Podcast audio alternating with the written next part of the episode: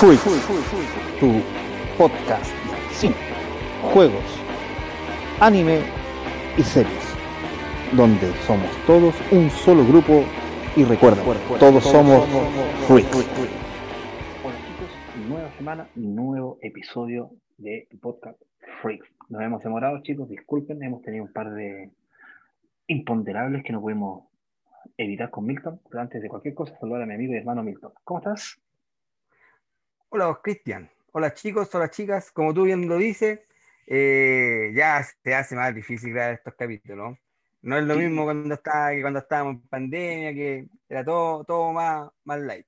Pero aquí estamos de nuevo y, traemos un temazo, yo creo. Pero quién sabe, a lo mejor en alguna tierra paralela ya tenemos filmado el capítulo.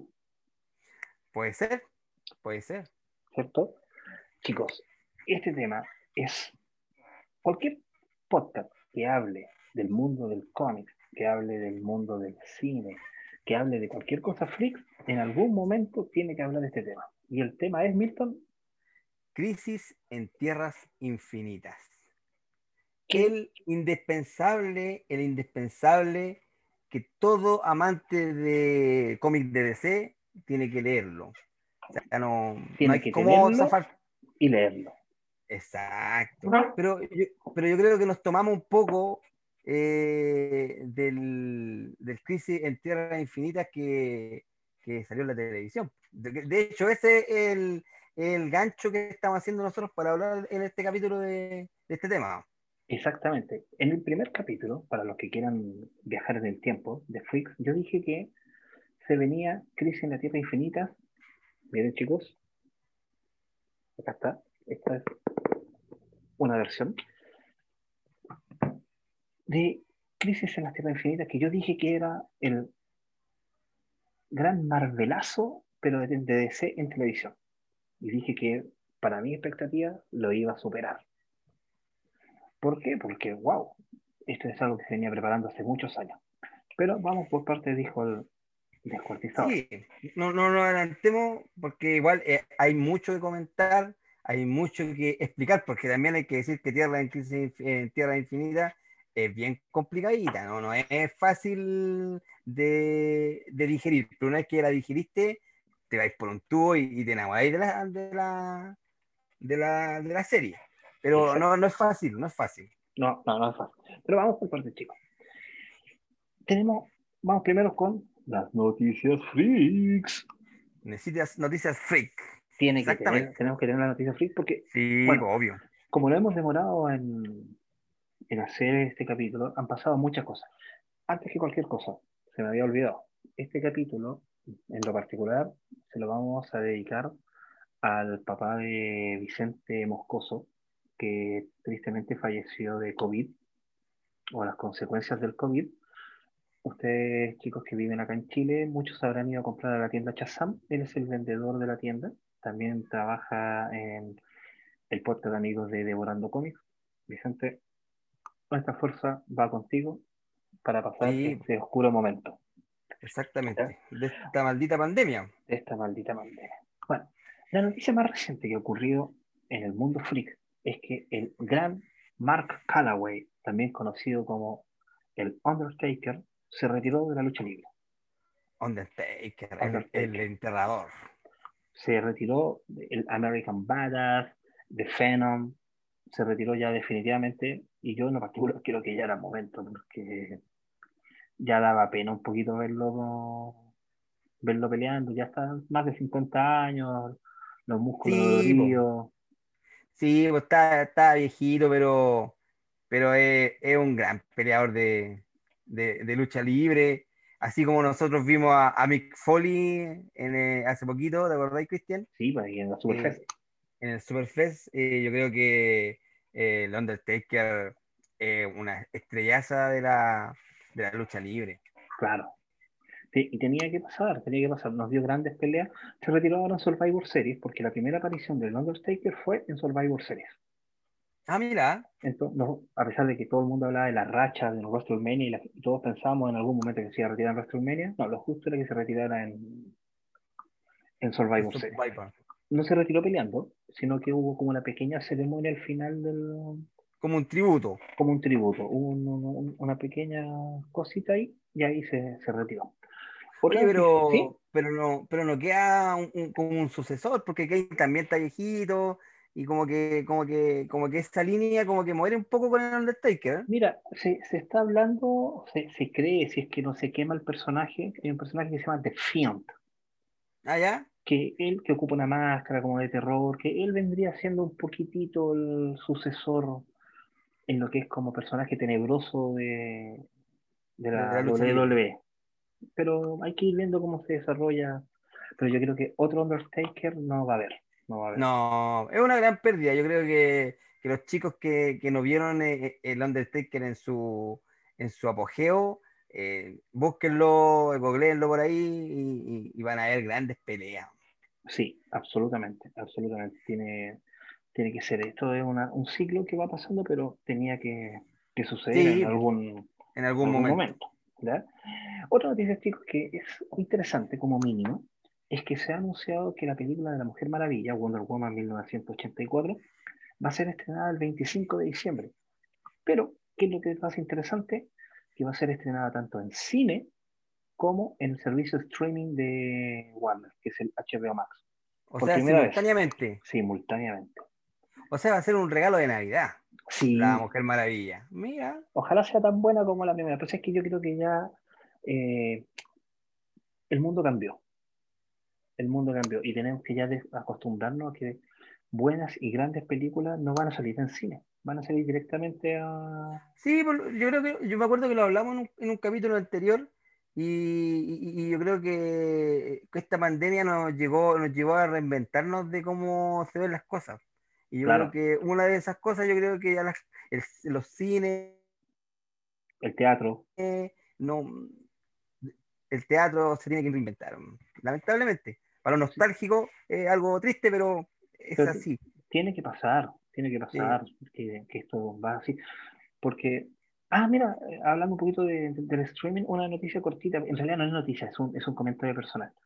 Eh, yo contraté Disney, Disney Sí, Plus. Y Sí, por mucho contaste. tiempo, varias veces dimos, dimos como noticia de que se iba a estrenar Mulan. Bueno, para Latinoamérica no está Mulan, así que no la busquen, porque no está. Mira, No se estrenó para Latinoamérica Mulan en, en el Disney, servicio streaming. en Disney exactamente.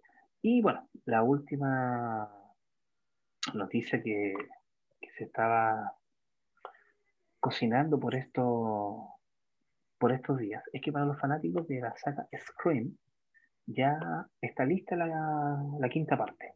Vuelven los personajes principales y ya tiene nombre. Y simplemente se va a llamar Scream. No Scream 5, Ah, no Scream el retorno, nada, sino que Screen a secas. Exactamente. Así que vuelve el Ghostface, el fantasma, el, el asesino serial con máscara de, de fantasma. Sí, a- No, no, no me gustan mucho esas películas. Eh, es que son como más, como más, más como cómicas, medio Sí. sátira. Sí, las de Scream son. O sea, igual, no sé, po, un día que esté aburrido, si queréis reírte un poquito, la podéis ver. Pero, Ah, claro. pero no, no es como, no es una película que, que no sé, pues que la, la, grabaría y la guardaría en mi, en mi colección. No. Claro, o comprársela en Blu-ray. Claro, pero para verla, sí, puede ser. Sí, excelente. Así que, chicos, esas fueron las noticias freak de la semana. Tenemos Mira. efemérides. Sí, pues obviamente que hay efemérides, como, como todas las semanas, así que, y como esta es una, es una, una sección ya formal de, de nuestro canal, vamos a empezar con la primera efeméride que es del 26 de noviembre de 1865. Tú te dirás, ¿qué pasó en esa fecha? Bueno, en esa eh. fecha se publicó el clásico de todos los tiempos, Alicia en el País de las Maravillas. Qué tremendo, qué tremendo. ¿Ah? Sí. Yo tengo la colección de Alicia. Son dos cuentos, son dos novelas y un cuento. Sí, ¿no? Y, y- es- y creada por el matemático, por el matemático y sacerdote anglicano Charles Lewin Dawson, que lo hizo bajo el seudónimo de Lewis Carroll. No, claro, ¿Ah? exactamente. Claro, que, que este, este tipo igual eh, hizo este libro, pero ocupó el- el- lo que él sabía que eran las matemáticas, como para darle sentido al... Porque igual Alicia en el País de la Vida, igual es, es un libro bien, bien, como bien raro, así como bien, Bien cabezón. extraño. Pero tú sabes Sí. por- cómo nace ese libro. Eh, no, pues cuéntanos. Mira, ese libro na- nace porque él tenía que cuidar a la sobrina, Ah, ya, llama? no, eso no lo sabía. que se llamaba Alicia. Alicia, ¿ya? Entonces, cuando a él le gustaba mucho salir a pescar, ¿ya? entonces cuando salía a pescar se tenía que llevar a Alicia. Y obviamente Mm. Alicia se aburría. Y él le contaba las aventuras de Alicia en el País de las Maravillas, mientras Ah, él mira. pescaba. Y todos los días le tenía que ir agregando un poquitito más a la historia para que la niña se, se quedara, se quedara tranquila. Sea, tranquila, mira. Oye, y, y decir que también eh, ha sido, este libro ha sido llevado muchas veces al cine, ser eh, una de las más famosas en 1951 por Walt Disney, Claro. que es una de las primeras películas que Walt Disney sacó al cine. No es la primera, pero es una de las primeras. Y la versión de Tim Burton con Johnny Depp Sí, en el sí, 2010. es muy buena. Es muy Sí. buena. De hecho, hay una película del sombrero, del sombrero loco. po. ¿Sí? Sí, po. Mira, aparte de Alicia en el País de las Maravillas. Mira, no, no, no lo sabía, porque después hay otra que es Alicia en el País de los Espejos. po. Claro. Así que esa es, una- es- es la primera efeméride de, de esta semana. Y la segunda efeméride es del 24 de noviembre de 1984. Que yo creo que es una, es una efeméride que yo creo que es, es transversal, le gusta a todo. 1984. Sí, el 24 de noviembre. Él se edita el primer tomo de Dragon Ball. Mira, Dragon escrita Ball. por, por Akira Toriyama. ¿Ah? Mira, Salió en la, en la revista Shonen Jump ¿ah? y que después se convertiría en una serie de culto. De hecho, Absoluto. yo cuando, yo cuando la dieron aquí en, en Chile no me perdía capítulo. Hacía la- las mil y una, dejaba grabando el, el VHS para poder verlo, porque no existía como ahora los streaming, que, que, que lo veis cuando queréis, ¿cachai? Ah, no, Antes- y, y verlo más no encima ahí en, en español, ¿te acuerdas con So- Son Goanda? No, yo eso sí que no. Yo, como sea, lo vi siempre en latino. No, no. Me perdonarán mis amigos españoles, pero las traducciones no me gustan mucho. No, no, no cumplen para ti. No, no cumplen. Pero bueno, y, y decir que hay salieron muchos personajes, entre ellos el maestro Rochi, Krillin, Bulma, Tenchinhan, las esferas del dragón, Yamcha. Yamcha, por, no. por mucho tiempo Yamcha fue mi personaje favorito. Es que era un buen personaje, era un buen personaje y, de- y después como que como que Akira Toriyama se olvidó un poco de, de Yamcha. Bueno, tú sabes Hasta- que el, el personaje, ¿cómo se llamaba este personaje? Tú te debes acordar. Este personaje que andaba detrás de Tenshinhan, que estornudaba y se transformaba en otro personaje. Ah, ya, sí, Lance, Lance. ¿Tú sabes por qué dejó de aparecer? ¿no? Porque aquí la Toriyama se le olvidó. Se le olvidó ese personaje. Se le olvidó nomás, así como, ah, ah, verdad que existía. Mira. Sí. Y, y no, y más encima el, este andaba detrás de Bulma, po. Y al final Bulma se, se queda con, con Vegeta y, y a la Friendzone nomás. Sí, pues, pero si fueron pareja Yamcha. mucho tiempo. Por eso te digo, o sea, Sí, al final Yamcha en la serie apareció para puro sufrir nomás. Oye, ahora que hablaste de Dragon Ball, disculpa que te interrumpa, pero tengo, se, se me pasó una pequeña, no es noticia, pero tú sabes que yo soy un gran fanático de, de Naruto, Sí, po. ¿cierto? Y si Goku llegó a un nuevo nivel, ¿te acuerdas del Super Saiyajin Blue? ¿Ya? Naruto también Ah, sí, po. sacó un nuevo nivel. Ahora se llama modo Varion. Se fusionó así completamente ahora ya con el zorro de, De las nueve colas. de las nueve colas. Ah, pero esto ya pasa en Boruto. En Boruto, el último capítulo de Boruto, el manga, pasa esto. Ah, mira. Ahora es completamente rojo, lo- los ojos, a ver si logro mostrarlo ahí, ¿lo ves? Sí, Está, como. Es, es, es como una mezcla entre el zorro de nueve cola y, y el, el sabio de los sapos. Sí, sí, eso es. Sí, es una, es una mezcla bien rara. Ya, disculpa. me no, está bien, pues sí, sí, esa es la idea. Sí, la idea es que conversemos y, y los chicos también se entretengan. Mira, y la última, la última efeméride es del 23 de noviembre de 1963, que se estrena la serie clásica de El Doctor Who, Mira, que dentro, dentro de la serie, como Star Trek o Star Wars, está catalogada dentro de, la- de las tres series de, lo, de la gente freak y de, y de los... es de lo más importante no. en el mundo de la ciencia ficción, de los... Bueno, todos los nerds aman el, Doctor Who. al, al Doctor Who, que han sido como ocho ya. Han sido hartos Sí, de lo hecho, de-. Sí, pues de hecho Doctor Who tiene un récord Guinness, ¿eh? Ah, sí. que sí, que es la serie de ciencia ficción con mayor duración en el mundo. De hecho, creo Ah, que todavía la dan. Sí, pues todavía la dan. Sí, pues, producida en Londres por la BBC.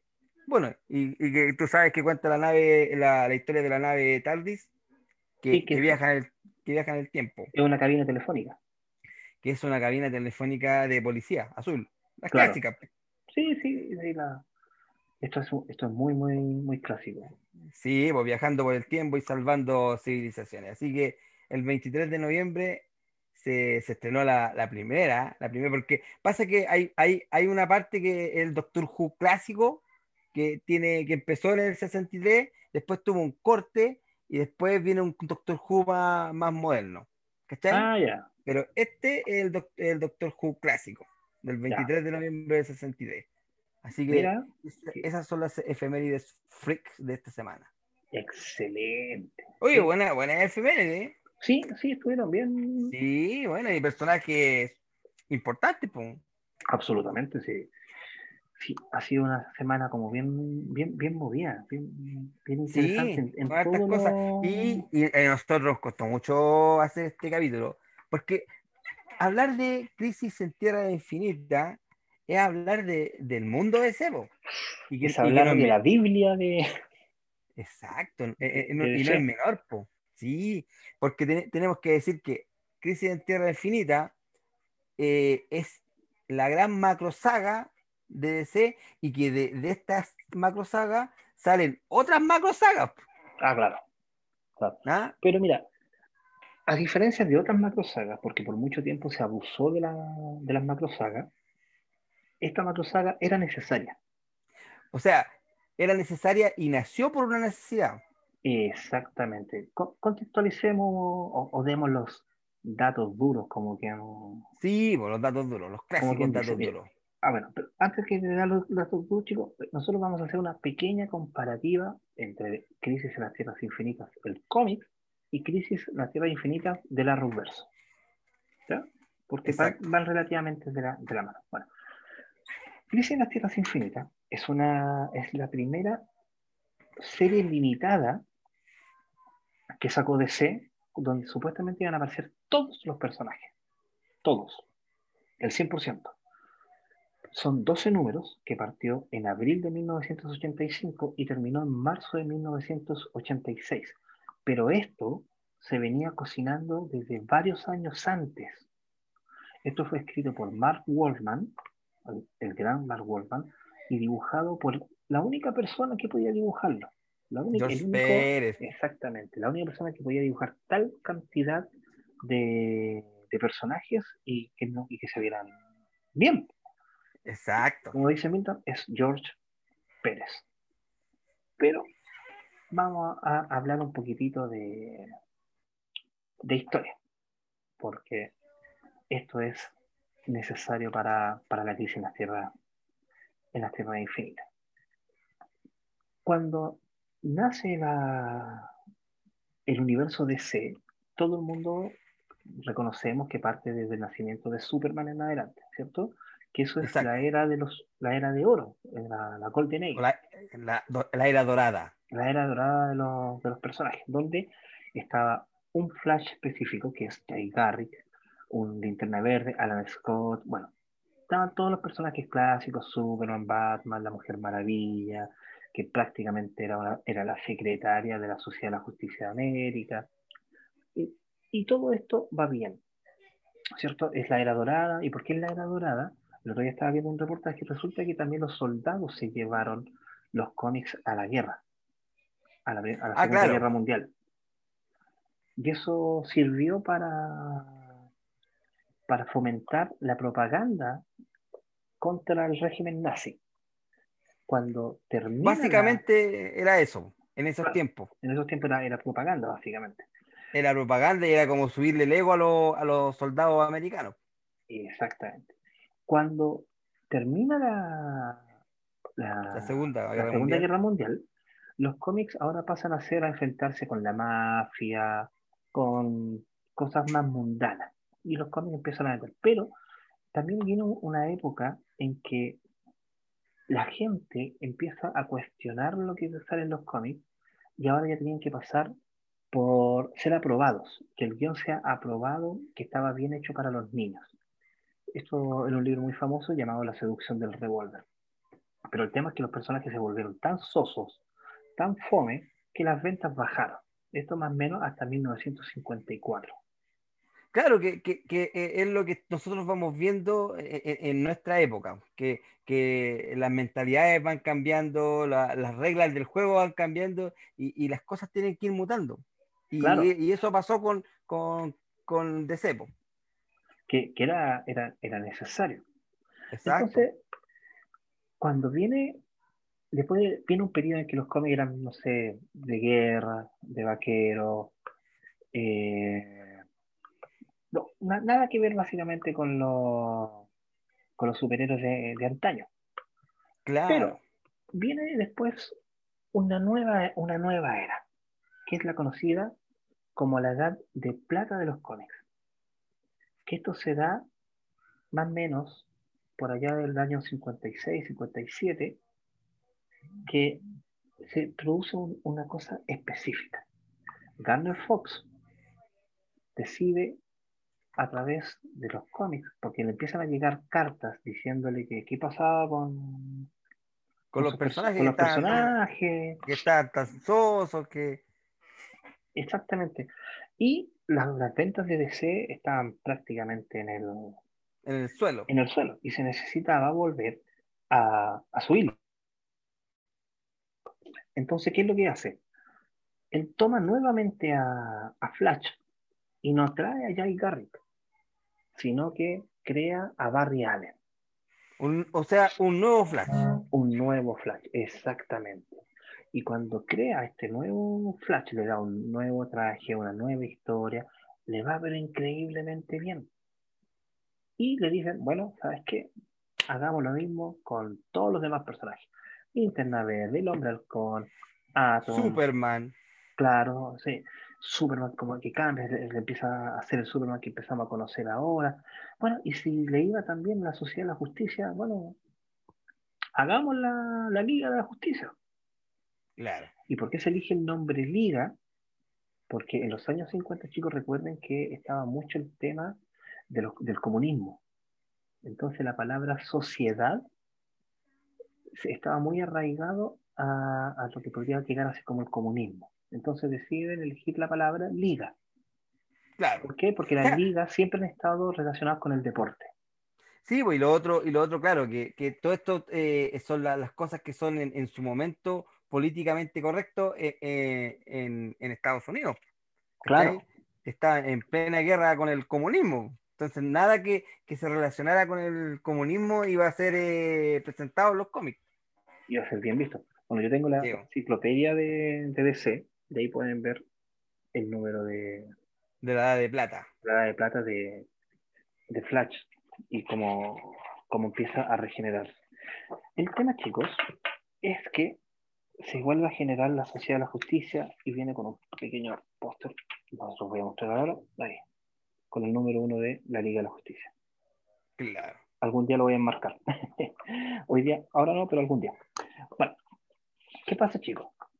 Le va tan bien a los cómics que obviamente Flash empezó a vender y de repente le llegan unas cartas diciendo, bueno, ya, muy bonito tu Flash, muy bonito todo, pero ¿y dónde está mi Flash? ¿Dónde está Jay Garrick? Sir Garry, claro.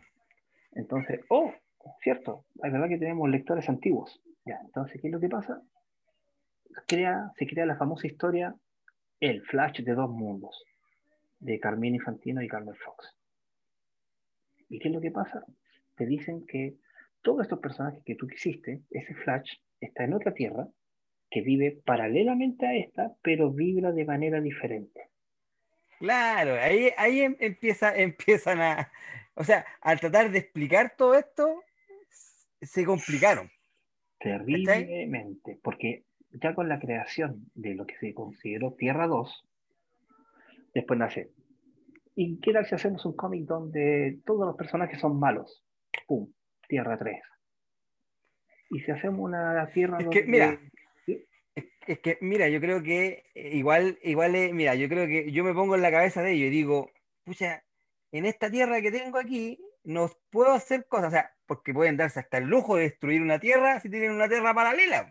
Ah, claro. Y, le da más, dramatismo, le da más todo al, al cómic. Entonces, yo creo que fue como, fue como un nicho, fue como el bolso del gato Félix para empezar a, crear, a crear cosas, historias. Total, tenían libertad. Porque si tú, si tú tenías una, una, una, pura tierra, no sé, por lo que pasaba en el, en el cómic de Superman, le afectaba al cómic de Batman, ¿me entendí? Claro, tenía que suceder. Entonces se le dio tal libertad y bueno, y empezaron los viajes en el tiempo, se crea la Legión de Superhéroes, después se crea Camanti, y así, y todo en el siglo 30. Y en el pasado también habían otros personajes, estaba... El tío Sam, me acuerdo yo que había y los luchadores de la libertad de, Tierra X. Y estaba... El, ah, se me olvidó el nombre del primer, las aventuras de un, de un personaje que está en el pasado, que aparece en el número uno de la tía de Crisis. Bueno, él está en el pasado, la época de los hombres cavernícolas, y resulta que está más o menos ambientado justo en la misma época de, de la Atlántida, y las, las, fechas como que no cuadran mucho, y tenemos muchos personajes y cientos de tierras. Bueno, vamos a ir avanzando poquito, y resulta que si tomamos en cuenta que Batman y Superman nacen por allá por la década de los 30, por ahí, y ya en, para el año 80 han pasado 50 años, tienes un sinfín de historias, pero el año de 1982 al personaje, al gran Mark Wallman, le llega una carta. Que ese yo creo que es el punto de inflexión de, de todo esto. Exactamente, exactamente. Milton tiene toda la razón. Cuando le llega esta carta, le dicen, oye, pero ¿por qué el personaje de Kamandi que está en el siglo 30 nunca se ha encontrado con la legión de superhéroes que está en el siglo 30 y los dos están en la Tierra y pasan cosas diferentes? Y así se empiezan a dar cuenta que lo que había escrito uno no tenía nada que ver con lo que había escrito otro. Inconsistencia. Inconsistencia. Y, y, Batman ya iba por el número 300, 400, Superman también, la Mujer Maravilla tenía un sinfín de historia, Flash también, y bueno, ¿qué, qué está pasando? O sea, para el lector nuevo, esto era muy... Es que yo, es que yo creo que cuando las historias no, están, no son consistentes o, hay algo que no te cuadra, ya como que no te empieza a gustar. Cuando tú ves un personaje consistente, sólido, ¿cachai? Ahí tú, tú podías enganchar, pero cuando veías algo inconsistente, no, no engancháis. Y yo creo que en ese momento, como tú decís, cuando le llegó esa carta a Mark Wolfman, él se dio cuenta que existía mucha inconsistencia en el mundo, en, en, en, en, todo el mundo de ese. Entonces había que hacer algo. Exactamente. Había, había que hacerlo sí o sí. Sí o sí. Y como justo se venía el aniversario número 50 de, de DC, Mark Wallman presentó una idea que él tenía, venía manejando desde hace muchos años, de un personaje que estudiara a todos, que iba a tener un nombre terrorífico, increíblemente peligroso, se iba a llamar el bibliotecario. El bibliotecario, peligroso total. peligroso, ¿qué, ¿a qué más miedo? Y no, obviamente no funcionó, empezó a mutar, después se, se habló con, con, otras personas que ayudaron mucho en el proceso de, de crisis en las tierras infinitas, porque y se contrató una persona que, voy a hacer un poco atrás porque lo, lo tenía anotado, se contrata a esta persona para que lea todos los cómics de, de DC. Todos, todos, desde el primero hasta el último. Ese, era el bibliotecario, Ese era el, verdadero bibliotecario. el caso es que le, dan le dan la opción de que él tenía que tener después un informe con todos los personajes que, que, que había. Claro. Bueno, él se demoró dos años en hacer esto. Y se lo Ese- ese- presentó. oye, esa es como la historia de- del Salfate cuando dijo que estuvo como tres días viendo cuestiones en YouTube. Más o menos, más o menos este, pero es, a nivel Dios. ¿Ah? Claro. Dos años leyendo cómics. Dos años leyendo y que hasta aquí. Y resulta que, bueno, él hizo todo un informe y ya se le dio esta titánica eh, historia a Mark Wolfman. Pero, ya más o menos, un año antes, por allá por el 84, ya empezamos a escuchar hablar del monitor. Pero el monitor se te presenta como un villano que está ayudando a, los a los villanos de todas las tierras a les da armas para probar a los superhéroes. Y llegamos ya a un momento de inflexión. Claro, el, el- el monitor es el personaje que tengo yo en mi fondo de pantalla para los que me ven en, en YouTube. Exactamente. ¿Qué es lo que pasa? En el número 1 de abril de 1985, en las primeras páginas te explican el origen del universo. Cómo nace una Tierra y se empieza a multiplicar, a multiplicar, a multiplicar, hasta crear una infinidad de, de tierras. De, real- de- de tierra y realidades. Exactamente, y realidades paralelas. Espero que se vea, chicos. Ahí está. Déjenme- Claro. para los lados. Ahí. Y se empiezan a crear, donde había oscuridad, nacen todas las tierras. Las tierras. ¿Y qué es lo que pasa? Nos muestran inmediatamente que en tierra, en una tierra paralela, que hasta ese momento no, no dicen cuál es, se va presentando una gran energía blanca que va consumiendo un planeta Tierra. Y ahí vemos un personaje que se llama Paria, Paria. el cual está condenado a ver cómo mueren las tierras. Claro, e- esa, esa tierra que está muriendo es Tierra 3. Claro, después, Que después ahí- nos ahí está- dicen está- que... Claro, que está el sindicato del crimen. Claro. eh, Ahí está, el sindicato del crimen, que es la versión maligna de la Liga de la... de la justicia. Y, y en esa tierra, el héroe es Alexander Luthor. Claro, Alexander Luthor. Que, tierra- él- eh, que la, la particularidad de ese Alexander Luthor, que, que era el héroe de esa tierra, que él ya sabía de los multiversos. Claro, Ya sabía, entonces, él ya cuando pasa esto, eh, él como, como superhéroe ya sabe que va a morir y que su tierra se va a destruir. Pero ¿qué hace? Eh, había, ya tenía una nave para salvar, una, una- una nave que podría atravesar los, los portales interdimensionales y para salvar a su hijo. exactamente. Exactamente. Y lo- es una historia que tiene una pequeña reminiscencia a lo que es Superman. Superman, claro, porque es el último de su de su planeta, que, va, que es cuidado por otro. Entonces, este niño pasa a la Tierra, a la Tierra prima, pero va a dar al satélite destruido de la Liga de la Justicia. Claro. Para allá va a dar. Bueno, ¿qué es lo que está pasando? A medida que se van destruyendo los, los universos, ya tiene que salir a la luz el, el monitor y llama a una serie de héroes como específicos para que lo ayuden en esta misión. Para ellos O sea, también, ¿sí? Claro, y, hay- y hay que decir que, que, que el- que la persona que está, est- o, o lo, o lo que está destruyendo estas tierras, se está alimentando de la destrucción de estas tierras. Claro, se está haciendo más poderoso. Claro, a medida que se van destruyendo las tierras, por, por eso se destruyen.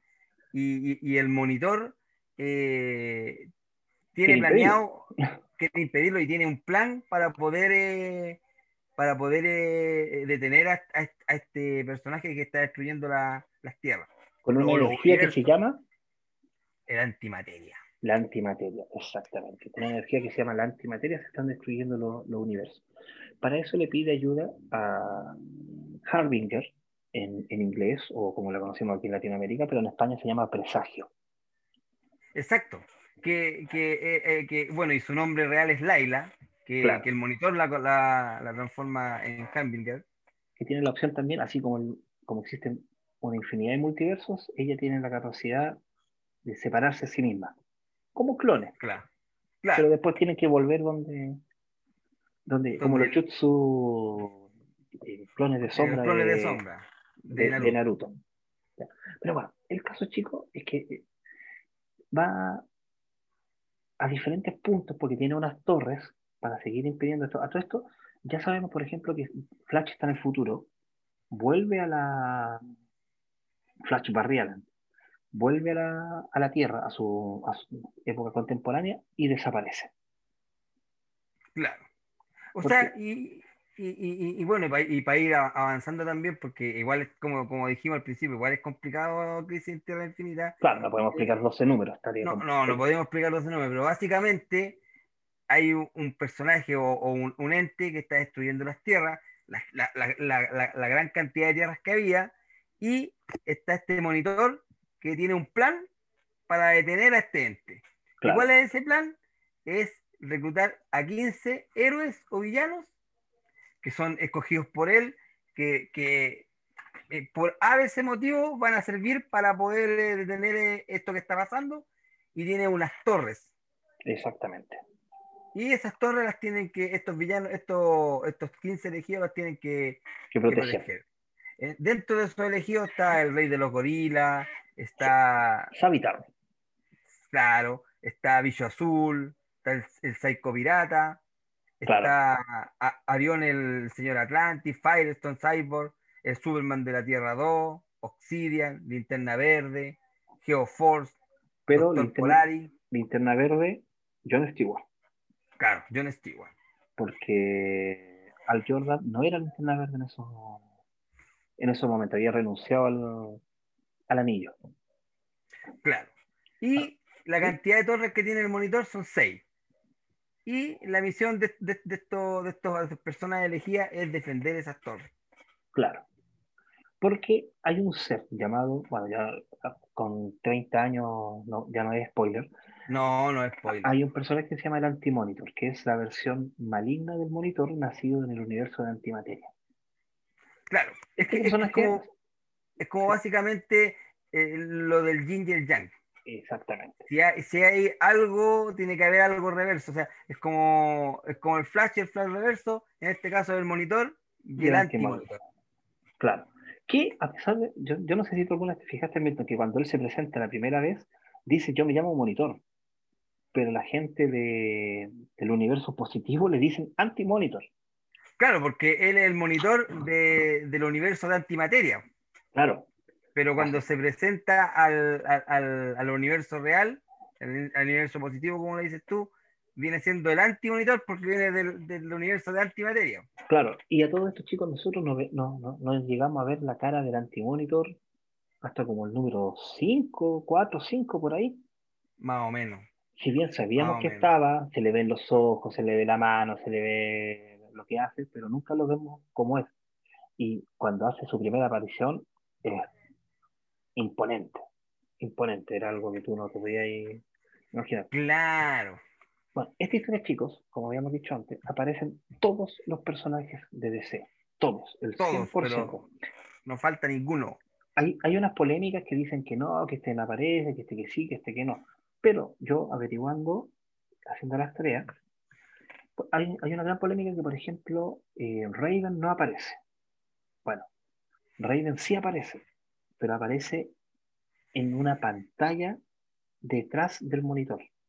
Entonces, Mira, aparecen todos los personajes, pero aparecen o caminando por atrás, puede que no tengan diálogos, pero sí aparecen pero, todos. pero hay un, hay un, un- espacio para cada, para cada personaje. para cada, para Oye, cada persona. pero también tenemos que decirles que, que eh, lo que les contamos de, de este Luthor de, de esta Tierra 3 es muy importante. Porque el, el hijo de, de ese personaje, al viajar, justo cuando se estaba destruyendo esa Tierra, eh, eh, él concentra materia positiva y materia negativa dentro de su propio cuerpo. dentro de su propio cuerpo, porque eso dentro de la, de la, de la historia es muy, muy, muy importante.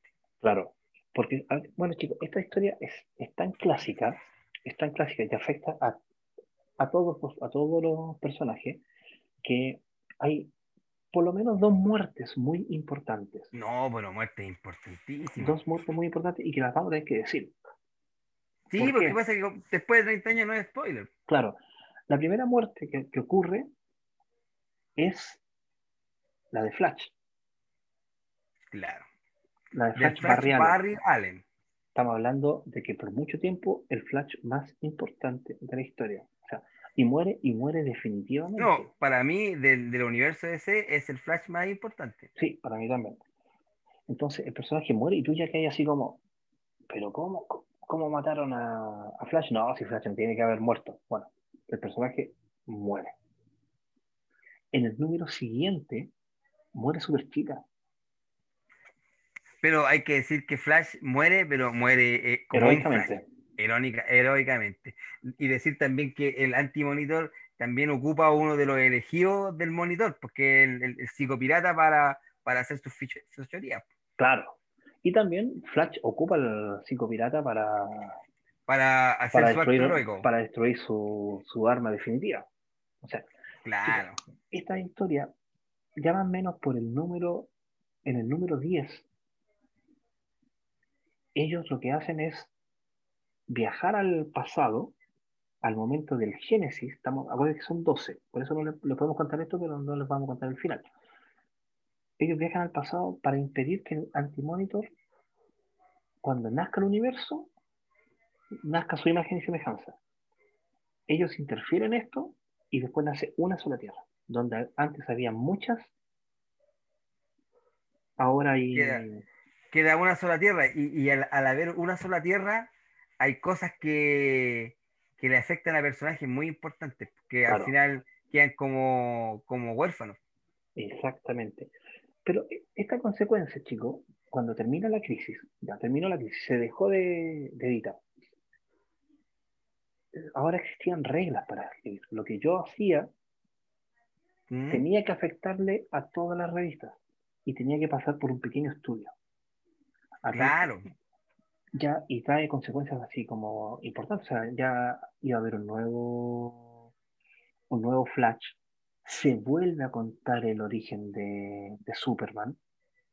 de hecho, el origen de los Linterna Verde Corp eh, se origina eh, Sí, por, por esto, que son los oanos. Claro, que son, los que son los sobanos. Y, y, y todo cambia, chicos. O sea, vamos a tener eh, los, la, Superman, el hombre de acero, las seis números que, que, que redefinieron a, a- a Superman. Vamos a tener el Batman años, a- año 1. Entonces, todo esto es nuevo. Claro, y se crean personajes como la nueva Doctor Light, Claro, que la, la crea el monitor. y todo, todo cambia. O sea, es un, es un inicio fresco para, para DC. Les permitió contar todas las historias desde cero. Y, po- y poder ordenar su mundo también, pues. Claro, Pero aparte de que, claro, uno dice, claro, lo ocuparon por ordenar su mundo, pero es una historia, pero bien hecho. genial, bien hecha, Bien bien, hecha. hecha. bien pensada, bien, bien amasada. Y, y como les decimos nosotros, aparecen todos los personajes de DC de ese momento. Y saben, chicos, mira, yo, nosotros últimamente hemos estado haciendo recomendaciones de cómics, pero como este es un capítulo dedicado a los cómics, no podemos hacer recomendación. Claro, Sería, sería redundante. Pero les, vamos, les voy a decir algo, chicos, para, para su conocimiento y fines consiguientes.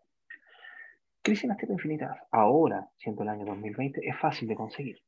Lo puedes Sí, conseguir en los tomos de Unlimited, que salen más o menos 2 mil pesos cada uno. Salió como, como revista grapa.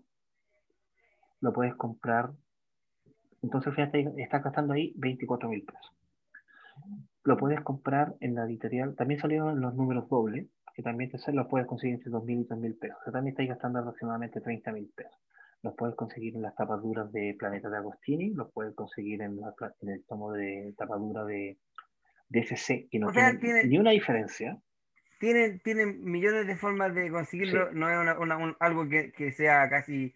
no mira, para hacer la macro saga de, de DC hay muchas formas de conseguirlo. No Claro. sé, pues yo soy coleccionista de estampillas y nunca voy a tener el penique negro, que es la primera estampilla. Pero ustedes sí pueden tener Crisis en Tierra Infinita. ¿Y por qué tienen que leer Crisis en Tierra Infinita? Porque si no leen Crisis en Tierra Infinita, no van a poder después leer Crisis Infinita. Exactamente. No Que, la, van a- no la van a entender. que para Milton y para mí es mejor que. Es mejor que, que, que Crisis en Tierra Infinita, claro. No van a poder leer Crisis Infinita. No van a entender Flashpoint tampoco. O sea, lo van a entender, pero no, no, no, no, no lo van a entender en, su totalidad. No lo van a disfrutar ese, ese saborcito. Exacto. Y esto tiene, esta tu- estuvo tan bien construido y fue tan histórico que cuando sale a, a televisión una serie llamada Arrow, así como "Ah, hagamos una hagamos la serie de, de Arrow, de Flecha Verde, así como no, no, no, que no es tan conocido, no, no nos vamos a arriesgar a tanto. Esta, esta serie sale, el tipo cumple los estándares de gusto femenino, la serie es buena, tiene alta violencia, alta acción, romance, pasa una primera temporada, pasa una segunda temporada, y de repente dice, oye, si no sé, pues si nos arriesgamos con otro personaje, ¿cuál tenemos en el tintero? A ver, ah, tenemos Flash. Ya, introduzcamos Flash en, en Arrow, En, en Arrowverse. En el Arrowverse. Entonces se muestra que Barry Allen va a investigar un caso, ayuda a Arrow, después regresa a Ciudad Central y ¡pum! le llega un rayo, listo. Se anuncia la nueva serie Flash. En el primer capítulo de Flash pasa lo típico de primer capítulo, presentación de personajes, corre por allá, corre por acá, pero al final del capítulo sale un diario proveniente del futuro que dice Flash desaparece en la crisis. Es es que ahí ya te empiezan a, a introducirte en este tema. Exactamente. Entonces, ¿por qué yo les dije en el primer capítulo de Freaks que esto era un, un Avengers, la Guerra del Infinito? Porque si bien Marvel se demoró 10 años en presentarte los personajes, CW también se tomó su tiempo de llevarte la crisis. Sí, con la, con la diferencia de que, de que Marvel lo llevó al cine y, y e- ellos lo llevaron a la televisión. Claro, y Marvel obviamente tenía mucho más presupuesto. Yo, este es un punto que lo hemos conversado con, con Milton. Ah, Si ustedes quieren ver la misma calidad de la Guerra del Infinito en Crisis en la Tierra Infinita, no va a pasar. No va a pasar, así de sencillo. Porque la Guerra del Infinito se filmó con 500 millones de dólares. Esto se habrá filmado con 50.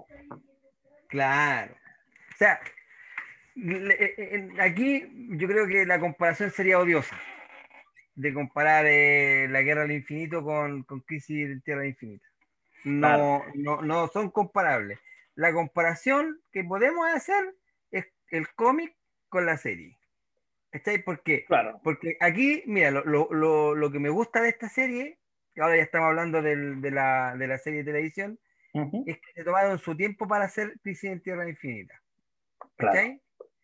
Lo otro que hicieron bien es que lo hicieron eh, en un Arrow verso. Porque si bien es una crisis en Tierra Infinita, no es la crisis que conocemos nosotros de, de la viñeta o del cómic. Es una, Claro. una crisis hecha para el Arrow verso. Pero ¿cachai? Poco a poco, personajes. poco a poco te- en la serie de Flash te fueron presentando Tierra 2, Tierra 3, Tierra X, te fueron presentando varias tierras, entonces tú ya, si tú sigues el Arrowverso, tú sabes que existe un multiverso, Claro, sí, sabes. Entonces, ¿qué es lo que pasa? En el primer capítulo, bueno, demos un poquitito de, de ¿de datos duros? Ya. La crisis en la Tierra Infinita se presentó en cinco capítulos entre diciembre del 2019 y enero del 2020, tomándose un parón para, para Navidad. Se dieron tres capítulos primero y después se dieron los se dieron los otros. Partió, Que yo, que yo creo que fue como un infarto para los, para los seguidores. Que yo, yo la vi así. Yo la vi Digo, así. por eso te digo, si, si yo sé que tú la viste así, por eso te digo que, que para lo- los seguidores esperar todo ese tiempo que saliera el, el cuarto capítulo Mm, era un mundo. No, fue, fue un parto. Esto parte en Super Chica, en la temporada 5, capítulo 9. Después continuó en Batwoman, en el- la temporada 1, capítulo 9. En la serie de Flash, temporada 6, capítulo 9, que sería la parte 3. Que sería la parte 3. La parte 4 salió en Arrow, en la temporada 8, capítulo 8. Claro. Y terminó en un episodio especial de Leyendas del Mañana. Leyendas del Mañana, de la temporada 5. Exacto. ¿ya? Entonces, chicos, ¿qué es lo que pasa acá? En el primer capítulo te muestran los... Partamos con, lo- con- con las cosas bonitas. Te, te te presentan los cielos, los cielos rojos. Cosa clásica de, Sí, po. de la crisis, pero te empiezan a mostrar una tierra donde está el personaje de, del Batman de 1989.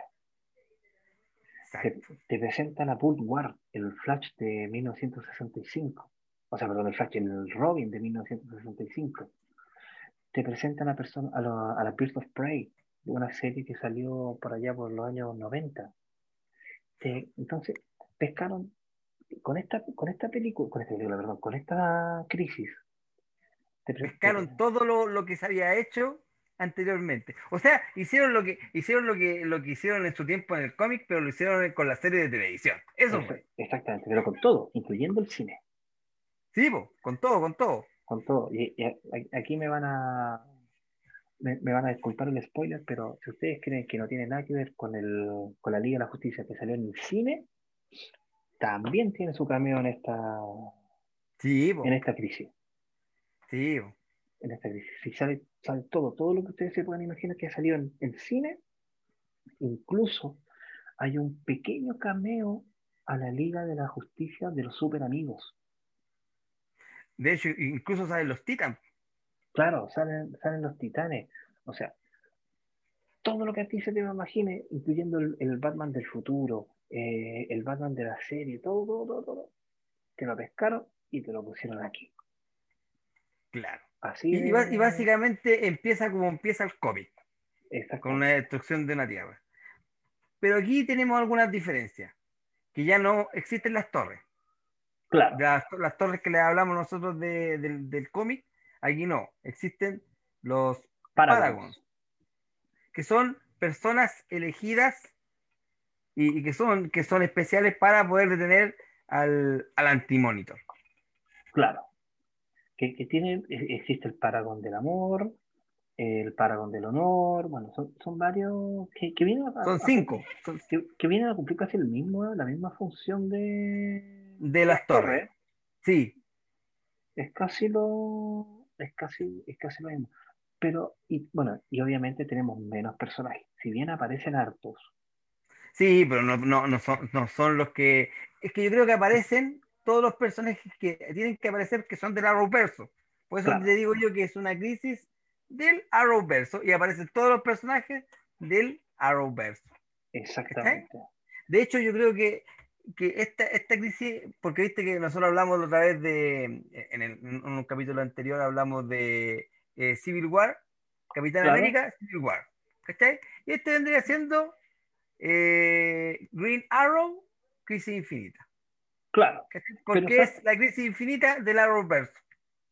pero incluso aquí salen más personajes que en la guerra civil Ah, no, claramente, claramente. Lo que mira, lo que tiene esta, que, que- que tiene, tiene el tiempo, tiene todo el, to- todo el, el desarrollo que tiene que tener, pero no tiene el presupuesto.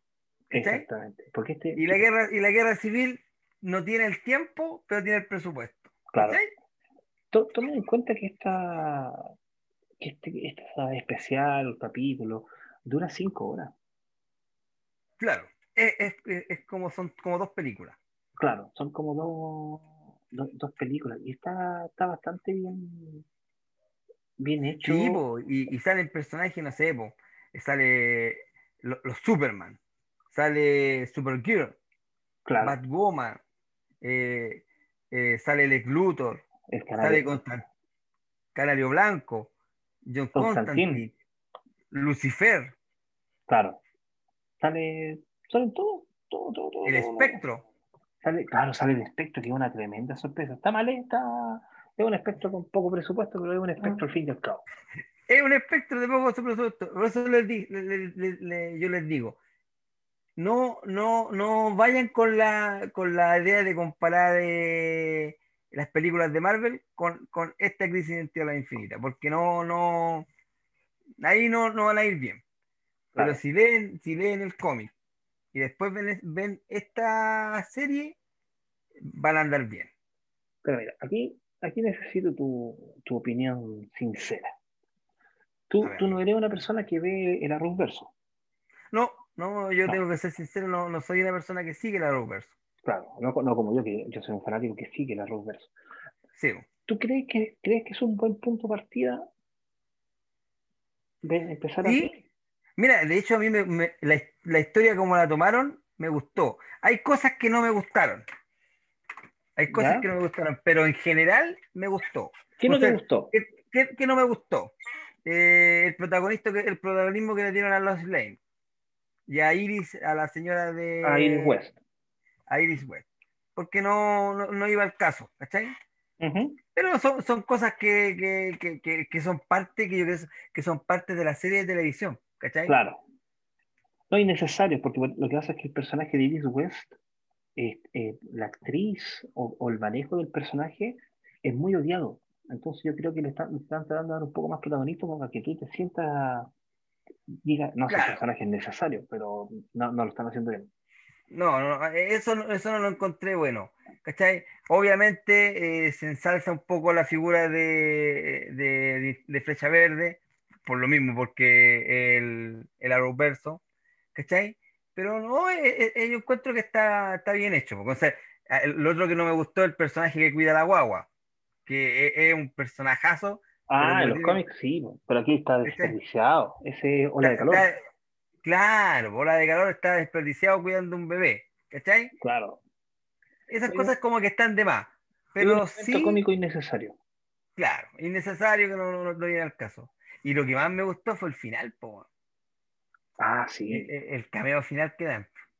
sí. Que sí. lo único que yo creo que, podría- que podríamos hablar de, de, de tirarlo así como lo- lo- los super amigos. Ah, una cosa así nomás. Sí, sí, ahí hay que dejarlo. Hay que dejarlo ahí. Hay que dejarlo. Chicos, esto es. Yo estaba muy entusiasmado en hacer este capítulo porque Crisis en la Tierra Infinita es lo más grande en cómics. Es lo, es lo más grande, o sea, a tal punto de que yo creo que todas las, macro sagas que vinieron después, eh, no sé, la, eh, la, la Guerra Civil, eh, Crisis Infinitas, Leyendas, eh, no sé, Hora Cero, puede ser La Cruzada del Infinito, Onslaught, todas las series que a ti se te ocurran no existirían si no hubiese existido una, Una en crisis Tierra. No, no, no, Exacto. así de sencillo. Y todas han tratado de volver a, a emular este éxito. Y algunas lo han logrado y algunas lo han superado, como lo que dijimos nosotros, pues como, Ah, claro. eh, como, como Crisis Infinita. Que yo creo que, que- que yo creo que un- algún día lo vamos a tener que hablar. Sí, sí, yo estaba haciendo... Que em- yo encuentro que es mejor que esta crisis. Es mejor, yo creo que por la preparación que se le dio. Pero no, pero no existiría si no existe esta. Entonces, igual hay que darle su crédito a, a, a Crisis en Tierra Infinita. Claro, claro, No, no, les sí, vamos, no les vamos a contar por qué, porque la idea no es spoilerlo, pero tienen que leer el cómic, porque si leen el cómic van a entender Crisis Infinita. Porque ahí pasa, pasa algo, algo súper eh, impactante. Pero que, yo- que- yo, hice, chicos, vean lo- los capítulos de las reseñas de Camino a la Crisis Infinita. Yo hice... Eso, es lo- eso es lo otro que me faltó, Cristian, que aquí en, este, en esta crisis infinita del Arrowverso nos dejaron esa, esa, esa puerta para la, la crisis infinita. Ah, no, no, ¿No? ¿Cachai? no, aquí no hay No, no. todavía de una... De una crisis infinita. No, no, por el momento no, no, la, no la hay. Bueno, chicos, tenemos que seguir avanzando, pero tenemos que obviamente ir a las curiosidades. O los datos free. Datos freaks, que son muy... Hay muchos datos, datos sabrosos en esta... Sí, bo, hay hartos datos sabrosos. Y, y como yo soy un caballero, le voy a dar la, la entrada a usted, que usted, usted es un fanático de Crisis en Tierra Infinita. Así que parta usted nomás. Ex- excelente, excelente. Mira, yo voy a partir con los con los cómics. A ver. Si bien Crisis en las Tierras Infinitas es la primera macro saga y la más importante, la vereda del frente, Marvel, tiene las guerras secretas. Bueno, resulta que con las guerras secretas hay un tema bastante polémico. todo el mundo sabe que Stan Lee se le llama el creador, pero también fue una persona de, de bajos escrúpulos para, para tratar de que Marvel subiera. Entonces, ¿qué es lo que pasa? Un día estaba conversando Dick Giordano en un juego de golf y dice, ¿saben qué? No, nosotros vamos a hacer una serie de 12 números donde van a aparecer todos los superhéroes. Bueno, esta historia llegó a los oídos de Marvel y dijeron, oye, DC no nos puede, no nos puede ganar. Entonces vamos a hacer nuestra propia macro de, de 12 números y van a estar los superhéroes más importantes de Marvel. Y sacan la Guerra Secreta, considerada históricamente la primera macro saga. ¿Por qué? Porque salió entre mayo de 1984 y abril de 1985. Eso quiere decir un año. O sea, le, ganaron el quien vive a DC. A DC. Pero el cómic fue vapuleado en calidad. ¿Por qué? Porque ellos se asociaron con una empresa de juguetes. Entonces, ah, lo que tú estás leyendo en realidad es un comercial largo. Mm, mira. Exactamente. Buen dato freak. Muy bueno. Mira, yo te voy a dar un dato freak, pero es, medio autorreferente. Ah. Pero de repente no es malo ser autorreferente. Mira, yo sé que en la en la crisis de Tierra Infinita de la televisión hay muchos cameos. Y bueno, yo no los voy a nombrar todos, pero el que, el que más me gustó, el mejor de todos los cameos, fue el cameo que se le hizo a Barry Allen de Tierra 90, de John Wesley Chip. ¿ah? Exactamente. Que después de 30 años se le hizo su final, ¿ah? eh, su final en, en, una especie de, de conmemoración o tributo, ¿cachai? Porque, bueno, yo creo que no es spoiler que se sacrifica para destruir el cañón de, de, antimateria. ¿Y por qué autorreferente? Porque yo con el Christian nos sacamos una, una foto con John Wesley Chip en el FanFest del año pasado. Así que ese es un dato freak, súper, hiper autorreferente. De hecho, fuimos solamente por él. no, y por, y por, y por eh, también, pero no había tantas lucas como para... Para tomarnos fotos con los dos. Hacer el bis. Pero, pero es, un, es un dato freak. Exactamente. Mira, continuando con tu mismo dato freak. A ver. En la escena final del personaje de Flash, se, no, se da una escena donde aparece eh, el personaje de Tina, el interés romántico de ese, de ese Flash. Bueno, el dato freak es que esa escena pertenece a un capítulo que nunca se estrenó y se tomaron un par de imágenes por acá, un par de imágenes por allá y se formó una escena como que los dos se declaraban amor. Ah, mira. Eso nunca sucedió en la serie. Buen dato freak. Mira, otro dato freak. Eh, Kevin Conroy, que interpretó al Bruce Wayne de Tierra 99, que era el, que estaba con un exoesqueleto, que, bueno, no les voy a seguir spoilando, pero era el, Bruce Wayne de Tierra 99. ese personaje le ha estado dando la voz al Batman de los proyectos animados. Desde el Batman de la serie animada desde hace 40 años. Y esta fue la primera vez que interpreta el personaje en vivo. ¿Ah? Después de, haber sido la voz por, tanto tiempo, es la primera vez que él sale como Bruce Wayne eh, en vivo y en directo. Así que ese es un dato freak. Excelente, mira, aquí voy a dar un dato freak spoiler. Resulta que cuando se creó el concepto de Crisis de las Tierras Infinitas para televisión, ¿ya? Eh, obviamente por presupuesto no podían pagarle a grandes actores, pues, no podían pagarle a Michael Keaton para que apareciera o, a Jim Hartman para que apareciera en las películas, bueno, no sé si Jim Hartman está vivo todavía, pero o a, no sé, a, los actores que han aparecido en las la series, en las películas de cine. Claro. Pero. O, no sé, por la Aquaman o la Mujer Maravilla. Claro, no, no, alcanzaba el presupuesto. Pero uno de ellos se enteró que iban a hacer crisis en las tierras infinitas y dijo: Yo tengo que salir. Yo tengo que aparecer. Tengo que aparecer. Y él se contactó con el productor y el productor le dijo, claro, ¿en serio? Le dijo, sí, no, y no te cobro nada. Y no te cobro, mira. Y no te cobro. Entonces va este actor, que estamos hablando del flash del cine, de Ezra Miller, él va y fue e hizo ese capítulo en un día. Esa pura escena que dura, no sé, tres minutos, ¿Ya? fue, se puso el traje, hizo la escena y se fue. Y no cobró ni uno. Y lo hizo gratis. Y lo Ah, hizo gratis. Eso, eso yo creo que habla de una persona que eh, le gusta lo que hace. ¿Cachai? Claro.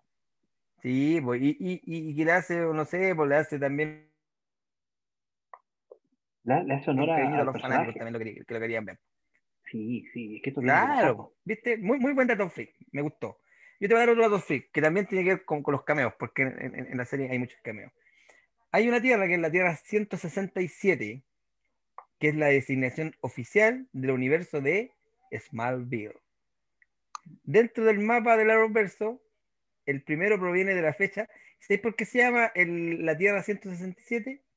¿No? ¿Por Porque es, es- es el nacimiento del creador de Smallville, Al Good.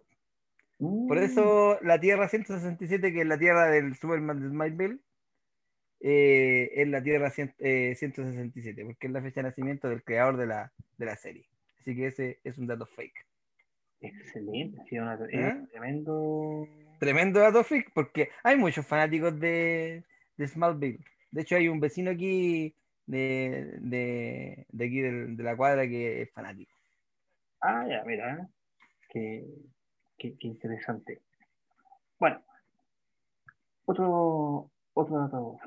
En, si bien la crisis en la Tierra Infinita es la, la- la crisis más, más importante, en la actualidad, con todos los reboteos, con todas las, la- las cosas que han sucedido, y Ujú. todas las macrosagas son, no se consideran todas las macrosagas como crisis, pero sí se considera como, una- como crisis reales, hora cero, crisis infinita, flashpoint, crisis final.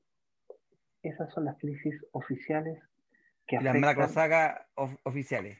claro, que, que, que afectan a la, a la nueva continuidad. Mira. Buen dato freak.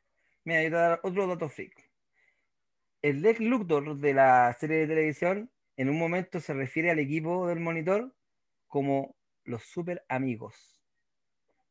Que es una referencia a la clásica serie de animación sobre la Liga de la Justicia, que en ese tiempo se llamaba Los Super Amigos. Exactamente. Exacto. Mira, y continuando con tu. Con, con Con tu mi dato, ah, eso me gusta cuando, ah, cuando engancha. Cuando encantado. La, la serie de los super amigos se llamó Los Super Amigos precisamente por un tema de la Guerra Fría. Sí, pues, lo que conversábamos. Exactamente. Como no podía llamarse, es que el, el paso de Sociedad de la Justicia a Liga de la Justicia se debió por el comunismo. Claro. Por, la- por la- por el trato de la, la- cruzada de averiguar quién era el comunismo. Pero el que llamarse de Liga de la Justicia a Super Amigos se debe a la no politización de la del palabra, personaje. no, de la palabra justicia. Claro, Entonces ellos eran los Super Amigos super amigos. que se presentó este proyecto a Hanna y Barbera. Exacto. Buen- oye, buen, buen da- da- da- estoy dando buenos datos, ¿ah? ¿Ah? Porque claro, eh, Liga de la Justicia era como, era como muy fuerte para, para, el que lo, para los niños que lo entendían en ese momento. Entonces era, era más fácil de digerir los super amigos. Claro, The Super Friends. Exacto, buen dato. Mira, te voy a dar otro dato freak, también de la serie de televisión. En la, en la vitrina del Batman de Tierra 99, además de tener los lentes rotos de Clark Kent, se divisan objetos de objetos de trofeo, obviamente, Claro. de El Guasón, del Acertijo y del Señor Frío. Mira, Mira. así que cuando vean la serie y estén en, en el personaje de Tierra 99, en el Batman de Tierra 99, van a ver esos trofeos que tiene eh, Bruce Wayne en, en su vitrina. Excelente. Y este es mi último, Dato freak. mi último dato freaks, pero no por eso va a ser el menos importante. el aquí aparecen tres Superman. En, la, en Crisis en la Tierra Infinita del Arrowverso. Uno es el Superman de el Arrowverso como tal. Que a mucha gente no le gusta, pero bueno, es el Superman de la serie. El segundo Superman que aparece es el Superman de Smallville, que ya lo había dicho, lo había dicho Milton. Pero Exacto. el tercer Superman que aparece es el Superman de una serie llamada Kingdom Come o Kingdom La Come. llegada del reino. Que aquí la tengo para ver. Entonces, esto, ¿por qué esto es tan importante? Porque esta serie, además de que está dibujada maravillosamente, acá está. No sé si se ve. Se Sí, bien. se ve. Ahí está. Fíjense que es- estoy al revés. Ahí está. Este Superman, ese, tiene, en vez de amarillo, tiene negro. Sí. Sí. Entonces, ¿qué es lo que pasa? Él tiene una, una tremenda tragedia, bueno, eso lo, ven más o menos en la, en la serie. Pero cuando termina, cuando termina la, el capítulo y se soluciona Ajá. la crisis, sale volando, ¿cierto? Alrededor del planeta. Bueno, esa imagen ya no es el Superman de, del Arrowverso, o sea, ya no es el Superman de la, del Kingdom Come, es el Superman ¿Mm? de Christopher Reeve. La continuación de Ah, Superman de Christopher Reeve y la continuación de Superman Sí, Regresa. Superman regresa. Mira, buen dato. Y este va a ser mi último dato freak, que es, continuando lo que tú estás diciendo. Ese, ese Superman que tú hablaste, que es de Brandon Rook, Ujú. Que es- ese Superman es de Tierra 96. ¿Y sabéis por qué es de Tierra 96? ¿Por qué? Porque es la fecha en que se publicó Clinton Com. Excelente. que es la serie de, de ese hombre de acero que tú acabas de presentar. Claro. Así que ese es un dato freaks. Que es un tremendo cómic, chicos, de Alex Ross, que, que dibuja hiperrealismo. Así se llama el estilo que lo- No, son pero espectaculares los dibujos. Sí, sí, son, son muy, buenos. Bueno, como el tiempo siempre es tirano, Exacto. vamos con las palabras finales, pero antes recuerden que estamos en Spotify, en Anchor, Evox, Evox, Break, Google Podcast. Google Podcast, Apple Music y por supuesto en el canal de YouTube. Chicos, tenemos un capítulo dedicado al humor de Adam Sandler y Ben Stiller y Ben Stiller. para que lo vean, coméntenlo. Salió bien, bien bueno. Sí, salió bien bueno. Milton, palabras finales. Mira, las, las palabras finales, primero, puta, ojalá podríamos haberle hecho honor a esta, a esta gran saga que es Crisis en Tierra Infinita. Es lo que intentamos hacer. Eh, Es, una, es una gran saga, bien larga, difícil hacerla en poco tiempo, pero tratamos de, de hacerlo lo más corto posible. Y la recomendación o, o la, o la experiencia que uno llama a hacer es leer el cómic, fundamental, fundamental, y después ver esta, esta crisis de la televisión, la crisis en Tierra Infinita de la televisión del Arrowverse, que es bien buena, pero como les digo, hay faltaron lucas, pero, pero, la, pero la serie es buena, es buena. Y, y tiene una historia buena, Sí, está bien, que, está bien que- hecho. que te la- que te la- que- que- que es digerible, que es entendible, ¿cachai? Porque cuando, cuando te hacen, te hacen una crisis infinita y te hacen un, no sé, una majamama y no entendís nada, no, pero aquí sí entendí y, es- y es digerible. Así que Claro. esa es la recomendación, chicos. Sí, ya entretenida. Y saben, chicos, yo les voy a dar una, un- algo que me faltó decirle. La editorial SC está sacando unos tomos XP, que son más gruesos, que traen todos los cómics que no se eh, editaron en su momento, porque acá en Chile costaba mucho que llegaran todos. Son algo caro.